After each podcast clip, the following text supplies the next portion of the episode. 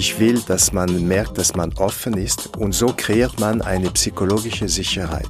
Und wenn man eine psychologische Sicherheit geschafft hat in einem Team, dann darf man fragen, was sind deine Ängste, weil die Person wird seine Ängste äußern.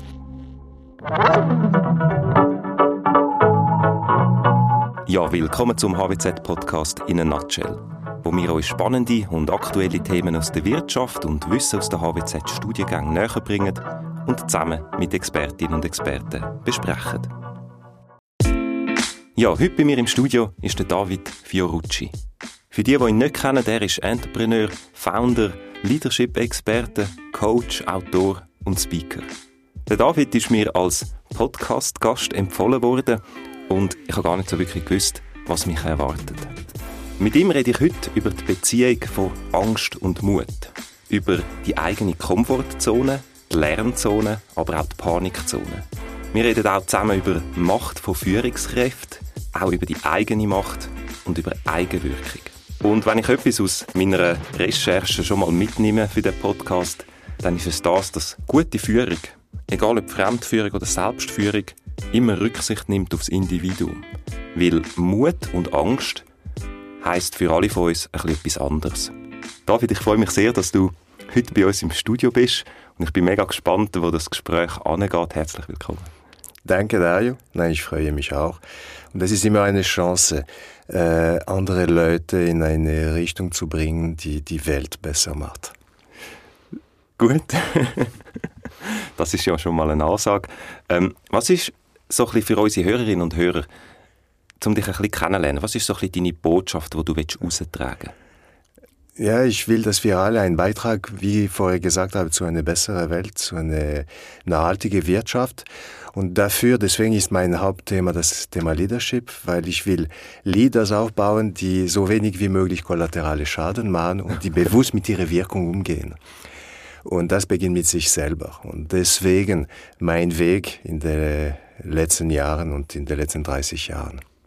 Das heißt, das Facebook-Credo Move Fast and Break Things ist nicht so das, was du unterstützt?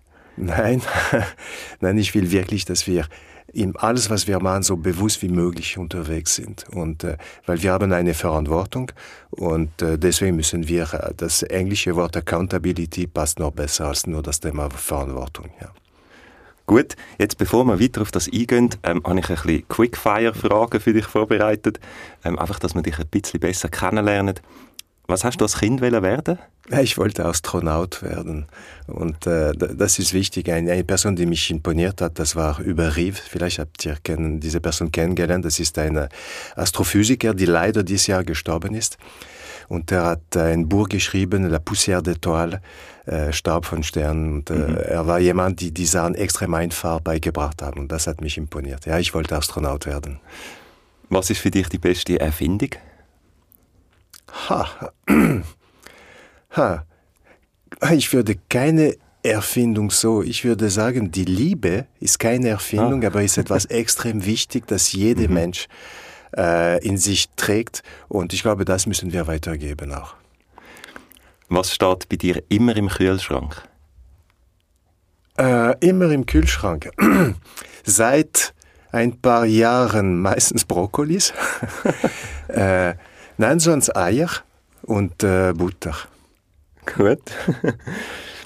Von wem hast du als letztes Kompliment bekommen und für was? Äh, das war gestern wahrscheinlich. Ich habe einen ähm, Workshop moderiert mhm. und äh, die Leute haben gesagt, dass ich die Gabe habe, einen Rahmen schaffen, wo die Leute sich wohlfühlen. Und die fühlten sich wohl und das macht äh, Spaß, wenn oh, das. Äh, ja, schönes kommt. Kompliment. Ja, genau. Und was kannst du überhaupt nicht? Ich tanze nicht so, so gut. Techno geht's noch. Interessanterweise mit 55 habe ich das noch äh, gern. Aber klassische Tanz, nein, das ist nicht mein Ding. Okay. Ich wollte Salsa lernen. Ich habe mhm. das mit meiner Frau auch gelernt, aber ja. Hat dich nicht so gepackt? Ja, aber äh, ich bin nicht so, so gut. Aber Dort musst du auch Übung. führen, oder? Ja. Ja, oder und geführt werden. Oh, ich finde es noch spannend. Sind immer beide Seiten. Okay. Ja. Ja gut, dann würde ich sagen, sprechen wir doch ähm, als Einstieg ein bisschen über Mut mhm. und über Angst. Ähm, Wie denkst du über diese beiden Gefühle oder diese beiden Zustände? Ich finde, das ist ein wichtiges Thema, weil erstens in äh, Leadership-Kurse thematisieren das normalerweise sehr selten und ich bringe das immer. Und meine erste Botschaft, ich stelle immer die Frage, was war das letzte Mal, dass du äh, Mut, mutiger warst?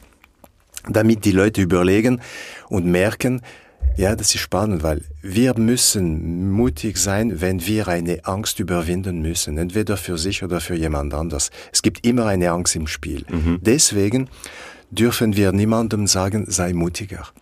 Ich darf dich, äh, mhm. äh, Dario, nicht sagen, du musst mutiger werden, wie ich an meine Kinder auch nicht, weil ich kenne deine Ängste nicht mhm. und auch die Ängste von meinen Kindern unbedingt nicht. Und deswegen dürfen wir das nicht sagen, sei mutiger, aber vielleicht werden wir später sehen, wir haben ein paar Hebel, die wir äh, nutzen können, damit die Person selber über seine Ängste äh, übergeht. Ja. Darf man die andere Person fragen, was ihre Ängste sind, oder geht es zu weit? Äh, das ist spannend. Du hast äh, mich vorher äh, die Frage gestellt, äh, äh, was wollte ich werden als Kind? Ich finde wichtig, dass Menschen Fragen stellen weil ich will, dass man merkt, dass man offen ist und so kreiert man eine psychologische Sicherheit. Und wenn man eine psychologische Sicherheit geschafft hat in einem Team, dann darf man fragen, was sind deine Ängste, weil die Person wird seine Ängste äußern. Wenn diese psychologische Sicherheit in der Firma oder auch privat nicht da ist, die Leute werden sich nicht äußern. Und deswegen beginnt bei sich, wenn man offen ist und auch äh, zeigt, dass man auch Schwächen hat und so, mhm. dann die Person wird seine äh, äh, Ängste äußern. Und dann muss man zwei Sachen machen. Erstens, ernst äh, nehmen, mhm. diese Sachen. Und dann, wenn möglich, nicht noch mehr Druck auf die Person setzen. Weil äh, die Person braucht auch Zeit, um vielleicht seine Schritte äh, zu machen. Mhm. Du gibst gerade Beziehungstipps. Ganz genau, das gehört dazu. Weißt du, wenn man von Leadership spricht, das ist privat wie geschäftlich, ja. beides ist immer das Gleiche. Ja, das ist eine Beziehung. Mit, ja, mit Kindern, mit Partner, Partnerin, ja, genau. Und wie schaffe ich diese Sicherheit? Indem ich mich selber einfach öffne oder braucht es dann noch ein bisschen mehr? Äh, zwei Sachen. Die erste habe ich gesagt, das mhm. ist, dass man sich öffnet. Dass man nicht sagt, ja, ich bin der Beste und so. Nein, nein, wir sind Menschen. Äh, und zweitens, wir müssen extrem kohärent selber sein. Weil äh, diese Sicherheit entsteht, wenn die Leute merken, okay, David hat eine klare Linie und der macht so und das geht so, dass mhm. man sich orientieren kann. Und diese Sicherheit und diese klare Linie ist eine wichtige Thematik. Und ich sage, man muss sehr kohärent sein. Ja. Und diese Kohärenz äh, plus äh, diese äh, psychologische Sicherheit, dann sind etwas sehr wichtig. Und einen Rahmen schaffen, wo die Leute sich wohlfühlen. Und das sind, wenn ich von Leadership spreche, das ist, das ist genau das, dieses Rahmen zu schaffen, damit diese Leute sich wohlfühlen, generell. Dein Kompliment, das du gestern bekommen hast, passt genau da rein. Ja, ähm, ich versuche so kohärent wie möglich zu sein, ja. aber äh, Superman und Superwoman gibt es nicht. genau. Wann musstest du das letzte Mal mutig sein? Oh, es passiert äh, oft. Äh, weißt du, wenn du zum Beispiel, es gibt verschiedene Elemente, wenn du eine Botschaft an jemanden sagen muss und du weißt, die Person wird Mühe mit dem haben. Du weißt nicht, wie die Person reagiert. Das mhm. verlangt auch Mut. Mhm. Weil du willst die Person Klar. nicht verlassen, aber du weißt, das wird etwas auslösen. Das kann mit Kindern sein. Das mhm. ist mir auch äh, kürzlich passiert oder mit Kollegen und so. Deswegen hier muss man immer etwas überwinden. Das braucht auch Mut. Auf die andere Seite, wenn du in der Stadt oder am Bahnhof bist und du merkst, dass zwei Leute sind am äh, Stritten, das verlangt Mut, auch zu sagen, okay, ich interveniere. Ich bin kein Dritte dann von Karate und so und ich mag mhm. Kämpfe nicht.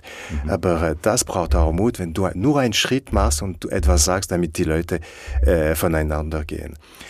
Mut verlangt auch, wenn man zum Beispiel ein Kind hat, die krank ist.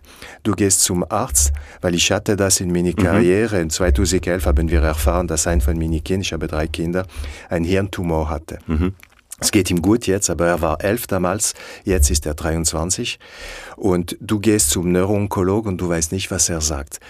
Äh, du musst dort gehen, mhm. aber du hast diese Ängste, was wird er sagen? Das verlangt auch Mut. Und du siehst, Mut hat sehr verschiedene Facetten, aber immer gibt es eine Angst, entweder für dich oder für jemand anders. wenn ich eine solche Angst überwinde, ist ja, je nachdem, was es ist, zum beispielsweise äh, die beiden, die streiten auf dem, am Bahnhof, ähm, aber vielleicht auch eine Entscheidung ähm, im beruflichen Sinn. Wo ist die Grenze zwischen Naivität, äh, ich, mache, ich mache es irgendwie auch ein bisschen unvorsichtig, und wo ist es ein Überwinden einer Angst? Ja, ich würde keinen äh, Unterschied hier machen, weil ich finde Naivität extrem schön. Vielleicht jetzt erkläre ich kurz. Ich habe gesagt, es gibt drei Hebel, um mhm. seine äh, Mut äh, oder seine Ängste zu überwinden. Erste Hebel, ich komme dann zum Thema mhm. Naivität. Mhm. Erste Hebel ist, man muss versuchen, die Ressource der Person zu verstärken. Ich kann deine Ressourcen verstärken, wenn ich dich ein Lob oder Wertschätzung gebe, weil dann merkst du, wow, dass du hast mehr Selbstvertrauen. Mhm. Ich kann dich in einen Kurs äh, schicken, damit du mehr Skills hast, das ist auch eine Ressource. Oder ich habe vorher von Dritte, dann von Karate, dann machst du einen Selbstverteidigungskurs mhm. und du hast mehr Mut. Oder du kannst deine Ängste äh, überwinden mit Ressourcen. Eine mhm. Ressource wäre auch, ich gebe dir 100.000 Franken, dann wachst du noch mehr. Mhm. Auf die andere Seite kann ich positive Erfahrung ermöglichen. Ich delegiere dir ein Projekt und ich weiß, du wirst erfolgreich sein dann hast du eine positive Erfahrung, das gibt dir wieder mehr Vertrauen und du kannst deine äh, Ängste überwinden. Ja. Und jetzt komme ich auf Thema Naivität. Ich finde, Kinder sind absolut genial, weil die sehen nicht alle Risiken. Man weiß, dass der mhm. Hirn bis 25 nicht komplett gemacht ist und die machen manchmal Blödsinn, weil die die Risiken nicht sehen. Und ich finde, ein bisschen Naivität ist schön auch für Erwachsene. Ich bin auch Kind geblieben. Mhm. Ich darf auch sagen, man, ohne dass ich alle Risiken sehe. Und ich darf das, wenn ich jemand habe, die Rückendeckung gibt. Der Vorgesetzte, ja. wenn ich dich, äh, sagen wir, ich wäre dein Chef, und ich äh, äh, stärke deinen Rücken und die sagt, weißt du, das ist nicht so schlimm, wenn du einen Fehler machst, wir müssen nur da nachher lernen. Dann bleibst du ein bisschen naiv, du musst nicht alle Risiken sehen mhm. und du mhm. kannst die überwinden dann und etwas machen, weil du weißt, ich bin da. Ja. Und in meiner Karriere, ich bin seit sieben Jahren selbstständig, meine Frau seit äh, fast 15 Jahren jetzt. Zuerst habe ich ihr den Rücken gestärkt, damit sie die Selbstständigkeit gemacht hat. Mhm. Wenn ich dann selbstständig äh, geworden bin, hat sie mich unterstützt. Und die Firma, wo ich vorher war, das war Swiss Life, hat sie mich auch unterstützt. Diese Rückendeckung macht, dass wir extrem spannende Sachen wagen auch. Und naiv per se ist nicht negativ. Mhm. Finde ich das Verstehe wichtig. Ich, ja. Ja. ja, macht Sinn. Das erklärt einige Blödheiten, die ich bis 25 gemacht habe.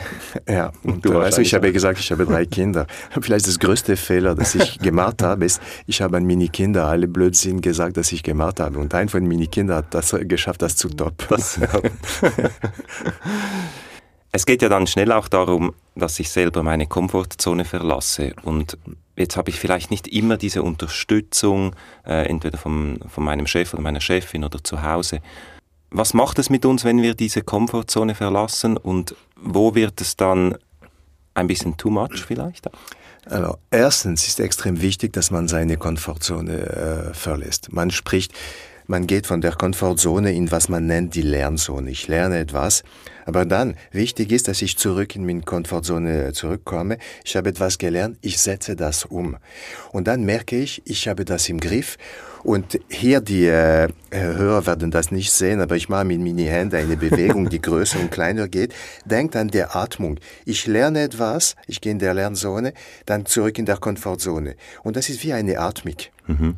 Und wenn man atmet, dann lebt man. Und wenn man solche Übungen mit seinen Lungen macht, ich weiß nicht, ob du Apnoe-Taucher bist, aber wenn man Apnoe-Übungen macht, macht man solche Übungen und von eine, ein Volumen von ungefähr 5, 6 Liter mhm. äh, Luft, das man in den äh, Brust haben kann, kann man bis zum 10 oder 11 Liter. Das bedeutet, mit solchen Übungen, ich lerne etwas, ich setze das um, man äh, vergrößert seine Lungenkapazität, aber auch seine Komfortzone wird größer. Ja.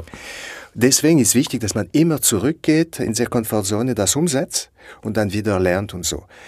Leider manchmal ist so, dass man aus seiner Komfortzone geht, weil vielleicht sein Chef ein Mandat dich gibt, die, oh Scheiße, werde ich das schaffen? Der Herz beginnt ein bisschen zu klopfen, habe ich diese Kompetenz und du gehst in was ich nenne die Panikzone. In Klamm ist nicht so schlimm, dass man in der Panikzone geht, weil ich habe ab und zu auch bewusst meine Mitarbeiter dort gebracht, okay. damit sie einen Schritt machen. Aber wichtig, ich habe sie nicht allein gelassen. Ich habe die begleitet, damit sie zurück in der Lernzone und in der Komfortzone kommen. Und äh, das ist immer wichtig, dass man schaut, okay, jetzt muss ich aufpassen und wieder einen Schritt zurück. Deswegen die Selbstreflexion ist sehr wichtig, mhm. dass man ab und zu sich, ich sage, zehn Minuten Zeit nimmt und schaut, okay, was ist passiert man nimmt eine Metaebene, man überlegt und äh, so kann man von dieser Panikzone zurück in der Lernzone und in der Komfortzone. Idealerweise, wenn man ein Buddy, einen Partner hat, mhm. das hilft, weil ich schaue, dass die Leute nicht allein sind. Und das ist auch wichtig in den Firmen, auch äh, privat. Ich merke, immer mehr Leute sind allein. Deswegen baue ich immer Tandems, Buddies in den Firmen, mhm. damit die Leute nicht allein sind, weil das ist nicht immer möglich, dass man zurück selber in diese Komfort- oder Lern- und Komfortzone geht. Wenn du jemand hast vor dir, die äh, ein paar Sachen reflektiert, du bist nicht allein und das geht schneller. Größte Risiko ist, dass man in der Panikzone bleibt. Dass man dort geht, ist nicht ein Problem wenn man zurückkommen kann. Hast wenn du ein man, Beispiel? Wenn man, ja, wenn man zu lange dort äh, bleibt, ist ein Problem. Beispiel, ich habe einen IT-Chef von einer Firma, die mir äh, vor kürzer gesagt hat, David, seit 17 Monaten bin ich in der Panikzone. Und da sagt ups. Weil wenn du zu lange dort bleibst, dann gibt es noch eine Randzone, man nennt die die Todeszone leider. Mhm. Herzinfarkt, Burnout, äh, Hirnschlag. Und das ist effektiv sehr, sehr gefährlich. Das ist eine konstante Überforderung in der ja, Panikzone. Ja. Wenn man dort bleibt, dass man dort geht, nein, weil das ist auch eine Entwicklung. Mhm. Deswegen die Leute müssen, wenn möglich, nicht allein sein. Aber wenn man zu lange dort bleibt, dann ist eine Gefahr. Das braucht in den Firmen auch eine gute Fehlerkultur. Äh, Weil ja. in der Panikzone wissen die Leute ja gar nicht, wie sie sich äh, ja. bewegen müssen. Und das ist effektiv diese Fehlerkultur. Besser wäre, wenn man nennt eine Lernkultur. Genau. Weil, Wollte ich äh, gerade sagen. Ja, ja, klar, weil das ist extrem wichtig, dass man lernt. Und Kinder sind die Ersten, die lernen, die machen Fehler, die lernen und so. Und diese Fähigkeit müssen wir behalten und müssen wir sogar in den Firmen steuern. Achtung, wenn man das Thema Fehler anpackt. Ich begleite Spitäler. Mhm. Wenn ein Chirurg mir sagt, er darf mhm. Fehler machen, habe ich ein bisschen Mühe mit dem. Äh, deswegen mache ich den Unterschied äh, zwischen Irrtümer und fahrlässige Fehler. Äh, in einer Produktionshalle, wenn ein Mitarbeiter Sicherheitsschuhe tragen muss, und wenn diese Person diese Schuhe nicht trägt, das ist keine Irrtum, das ist ein fahrlässiger Fehler. Und dann darf man auch Konsequenzen äh, zeigen und sagen, ey, das geht nicht, auch eine Mahnung oder sogar äh, strenger sein. Deswegen, es muss einen Rahmen geben und Sachen, die extrem wichtig sind für Gesundheit und Sicherheit, müssen dann äh, Standard sein und man muss das wirklich aufpassen. Aber wir sind Menschen und äh, Irrtümer, in Klammern Fehler machen wir. Deswegen müssen wir davon lernen. Und wenn man von seinen Fehlern systematisch lernt, wird sogar unsere Intuition dann besser. Unsere Antizipation auch, was wir. Ja, weil das ist, weißt du, unser Körper bearbeitet Millionen von Signalen äh, jede Sekunde, mehr mhm. als unser Hirn. Das bedeutet, jedes Mal, wenn wir eine Erfahrung machen, unser Körper nimmt das. Und dann, man spricht von somatische Signale. Mhm. Wenn du ein komisches Gefühl oder ein Kribbel im Buch oder in den Händen hast, das, sind, das ist dein Körper, der dir etwas sagt. Deswegen, je mehr wir Erfahrung haben, je mehr wir gelernt haben, mit solcher Erfahrung das zu verinnerlichen, desto besser wird unsere Intuition, unser Körper wird reagieren. Deswegen müssen wir auf uns hören. Und hier mache ich einen Link, das du wahrscheinlich nicht gedacht hast. Ich bringe die künstliche Intelligenz hier. Was? Weil äh, eine super äh, Kombination ist die künstliche Intelligenz mit der Intuition von Menschen. Und wir müssen beides äh, zusammentragen. Weil diese künstliche Intelligenz kann auch eine riesige Menge von Informationen äh, äh analysieren und so. Mhm. Aber unsere Intuition, mit was ich vorher gesagt habe, mit unseren Körpersignale auch. Deswegen, das wird eine geniale Kombination für die Zukunft, denke ich. Was siehst du da kommen?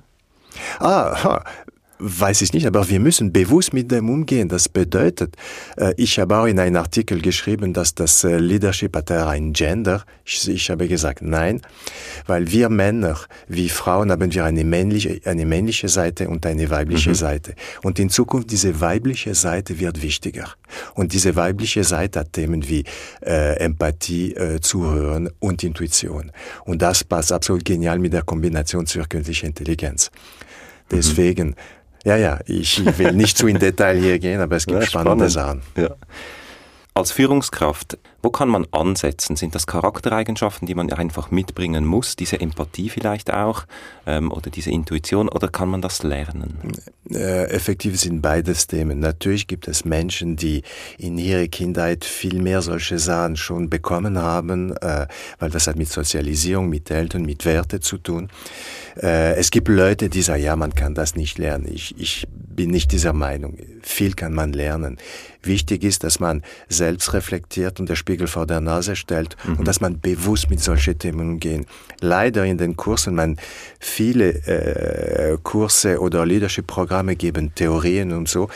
Und ich bin der Meinung, wir müssen viel, viel mehr äh, auf diese Selbstreflexion äh, arbeiten und äh, dann auch immer sich wieder in Frage stellen. Äh, bin ich in der richtigen Position und so. Und das kann passieren, dass eine Person, die eine Führungsposition hat, merkt, ja, wahrscheinlich bin ich nicht der, der oder die äh, ideale Person für diesen Job in diesem Fall. Aber ich sage, jede kann Leader sein. Und ich finde das wichtig. Deswegen sprechen wir nicht mehr von Chefs, aber mhm. von Leaders. Und ich gebe dir ein Beispiel. Ich, vielleicht bin ich in der Firma der Leader, weil ich habe eine klare Vision, meine Leute folgen mir. Äh, sagen wir, ich nehme alle meine Mitarbeiter und äh, wir nehmen ein Flugzeug und wir äh, fliegen nach Südamerika und dann leider äh, stürzt der Flug ab. Und äh, wir sind in den Dschungel mhm. und ich habe eine Mitarbeiterin, sie ist Survival Camp Expertin und sie wird meine Leaderin sein, weil ich bin ganz verloren dort und sie hat diese Kompetenz und ich werde sie blind folgen und ich bin sicher, sie wird dann die Führung übernehmen, weil sie hat diese Kompetenzen und das ist wichtig. Diese Leaderrolle muss man immer in einen Kontext platzieren. Und wenn man das will oder nicht, äh, es gibt keinen Kurs, um Eltern zu sein, aber mhm. das ist auch eine Leaderrolle. Und es gibt viele geben. Fehler, es gibt auch viele Fehler und so. Äh, aber man wächst in eine Situation auch. Wenn man richtig begleitet wird und diese Selbstreflexion hat, kann man extrem viel lernen auch. Und meine Rolle, ich will, dass die Leute wirklich bewusster mit ihrer Wirkung umgehen. Und wir haben alle eine Wirkung. Und wir haben alle einen Einfluss.